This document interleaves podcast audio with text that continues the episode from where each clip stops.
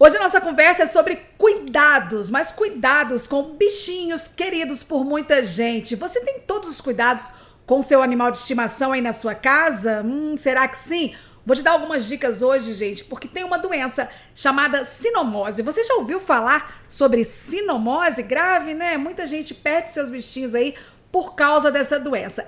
Quem tem cachorro em casa com certeza já ouviu falar sobre sinomose. A sinomose em cães ela é uma doença tida como altamente contagiosa. Isso porque ela é causada por um vírus que deixa sequelas graves, podendo mesmo levar o cachorrinho à morte. Geralmente, ela comete cachorrinhos mais filhotes, que por algum motivo deixaram de tomar alguma vacina.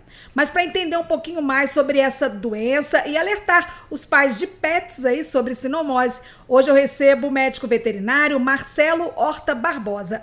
Marcelo, muito bom dia, obrigada pela sua participação. Assunto importante para a gente falar, né? Esse mês agora que vem, vem o dia da vacinação antirrábica e vacinar os seus animais contra a raiva é uma atitude que a gente salva vidas. Mas também manter os cachorrinhos vacinados com outras, outros imunizantes e ter outros cuidados também são atitudes essencial para que ele viva muito mais e melhor. Eu queria que a gente começasse essa conversa com você explicando para os nossos ouvintes é, o que é essa sinomose em cães? Bom dia, caríssimos ouvintes da nossa querida Rádio 93 FM. É um prazer para mim estar aqui conversando um pouquinho com vocês hoje sobre sinomose. Essa é uma doença altamente contagiosa e que a gente infelizmente está tendo muitos casos na cidade e na região toda e várias perdas estão sendo registradas de cães acometidos com ela.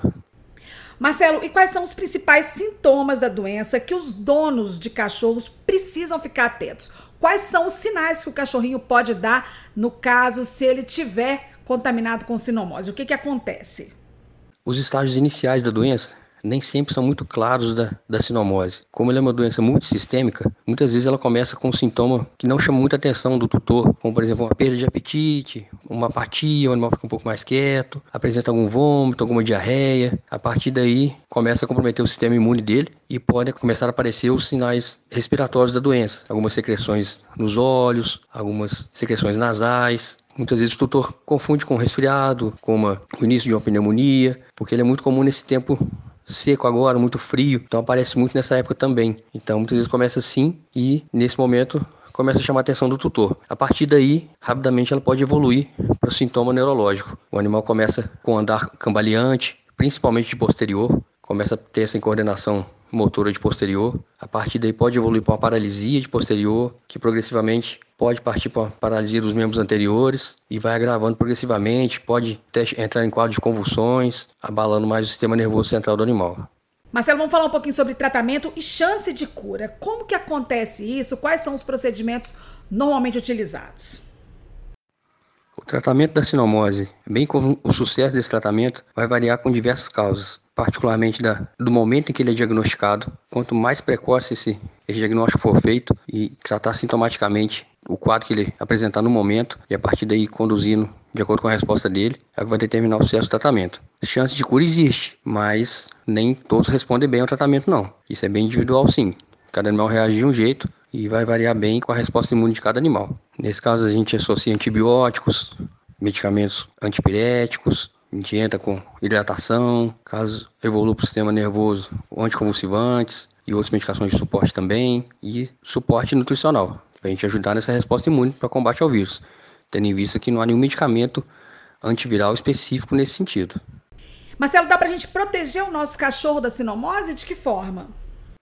A única forma realmente eficaz de proteger o seu cão contra a sinomose é adotando um protocolo correto de vacinação. Essa vacinação é recomendada em filhotes de cães a partir de 45 dias de vida, onde são recomendadas três doses de vacina contra essas viroses. O intervalo entre elas é feito de 21 a 30 dias. Após essas três doses iniciais, é muito importante e é onde está acontecendo as falhas, que a vacina deve ser reforçada uma vez ao ano, pelo menos. Então, fez as três doses iniciais, muitos tutores acham, beleza, vacinei meu cachorro quando era filhote, depois não fiz mais, que é justamente onde está dando problema, a falta desse reforço anual.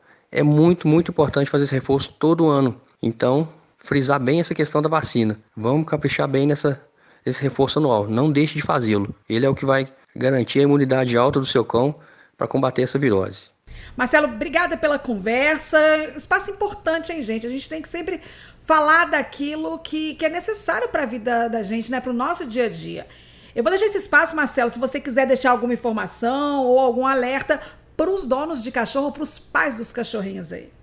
É importante frisar também que o vírus não é pego única e exclusivamente por contato direto. A forma de transmissão dela por, por, secreções, por urina, por fezes de animais infectados. Mas além disso, só lembrar que também em ambientes, praças, esses ambientes comuns a, a, vários cães, um animal doente passando por esse ambiente, ele pode deixar esse vírus no, nesses locais públicos. Então, muitas vezes o animal que vai passear e tudo pode ter contato com esse vírus no ambiente e a partir daí se contaminar. Então, às vezes, ah, meu cachorro está só dentro de casa e eu saio só uma vez por dia para passear com ele na rua e ele pegou sinomose. Como assim? Pode acontecer, justamente por contato nessa, nesse ambiente público. Essa é uma forma de, de contágio também, bem comum. Queria aproveitar a oportunidade e agradecer muito a Rádio 93 FM pela oportunidade de estar aqui falando um pouquinho com vocês sobre esse assunto de extrema importância. Um ótimo dia a todos. Olha, explicações muito necessárias. A prevenção da sinomose é a vacinação em dia. Além disso, é importante você fazer visitas aí frequentes ao veterinário. E aí, se tem alguma dúvida ainda a respeito da doença, manda pra gente a sua dúvida lá no Jornalismo 93 FM, no J Correio da Serra ou através do Barbacena tem pelo Instagram. A gente pode ajudar você a esclarecer essas suas dúvidas.